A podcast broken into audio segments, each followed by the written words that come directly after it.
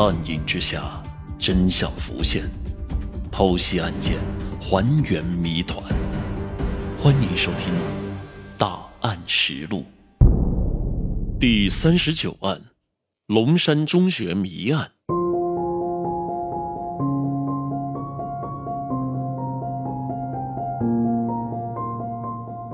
龙山中学是陆丰市最好的高中之一，但位置呢处于老城区，周围的居民居住的人员都非常的复杂。学校的管理呢也是无序管理。林群生呢除了担任副校长之外，还担任了保卫股股长的职务。他平时工作很认真，上任之后呢禁止了社会的不良人员入校，对原来学校里的一些小团体呢也进行了清查，得罪了不少的人。十几岁的孩子正处于青春期的叛逆阶段。尚未形成什么人生观、价值观，在冲动之下极有可能做出危害社会的举动。不过，既然有了遗留在现场的血迹和指纹，那么要在学校里找到凶手应该不难了。更何况，凶手手上可能还带着伤。出乎意料的是，尽管警方对学校进行了大规模的排查，仍然没有察觉出哪个学生有嫌疑，甚至连一个手上有伤的孩子都没有发现。几个月过去了。案件没有任何的进展，警方只好把他暂时先放下。这起案子成了一起未破的悬案，这一拖居然长达了七年之久。因为没有答案，所以各种各样的传闻不断的出现。七年的时间足以令很多人发生变化，其中就包括林群生。他在妻子去世仅两年后呢，就当上了龙山中学的正校长，还获得了广东省劳动模范、全国十佳校长等许多荣誉的称号。他没有忘记妻子，时常会一个人跑到野外给妻子烧纸。可林群生妻子的家人也一直怀疑他，认定林群生就是在赎罪。群众也没有忘记监督他，每当林群生取得一些成绩或有什么令人怀疑的举动时啊，都会给警方报告。警方的目光呢，也一直关注着林群生。案件没破获，不等于就将他放下来。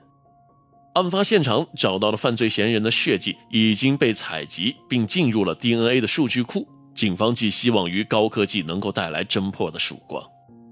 二零零六年，全国 DNA 数据库进行了联网，这就意味着，只要犯罪嫌疑人第二次作案，并且在现场留下 DNA 的痕迹，那么无论他在全国哪一个地方作案，都可以通过 DNA 的比对找到犯罪嫌疑人。二零一零年，深圳市公安局正在对一批 DNA 数据进行比对时呢，发现了与二零零三年四月十五号陈立格被杀案相同的 DNA。如果结果没有错的话，那么当年龙山中学的案子应该是一个叫做陈森的人所犯下的。陈森，二十五岁，广东陆丰人，在深圳宝安区抢夺路人包的时候呢被抓了，被判有期徒刑七个月。因此，他的血样被采集到了深圳市公安局的 DNA 数据库里。经过核实，他在中考后呢没能考上高中，最后以超编生的身份来到了龙山中学就读。经过审讯，陈森承认自己在2003年杀害了林群生的妻子。2001年，陈森花钱进入了龙山中学读书。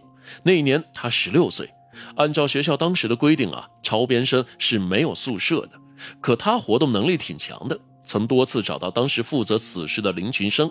在开学一周后，宿舍问题也得到了解决。但是这次宿舍的事情给陈森心里留下了阴影。他认为林群生是有意刁难自己，让自己受到了天大的委屈。案发当天，陈森在学校的小卖部里面偶遇了林群生的妻子，他一时按耐不住气愤呢，又上前和陈立格翻旧账。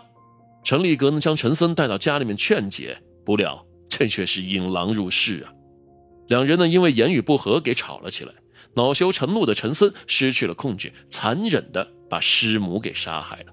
杀人之后呢，陈森穿了一件林群生的衣服，遮掩了身上的血迹，迅速逃离了现场，并且再也没有回学校。后来他离开陆丰市去了外地，可是他的血迹却留在了作案的现场，成了他无法逃脱的罪证。不过，让人想不通的是，当初已经对学校的学生进行了排查，为什么没有发现陈森呢？原来，当时学校管理呢是非常的混乱，学校的花名册名单呢也不全，特别是像陈森这种超编生，因为经常出现退学打工或者是突然不来上课的一些情况，所以根本就没有登记。